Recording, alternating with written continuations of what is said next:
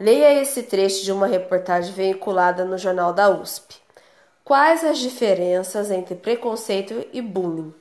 Por Carla Camila Garcia, 25 de maio de 2017. Cyberbullying.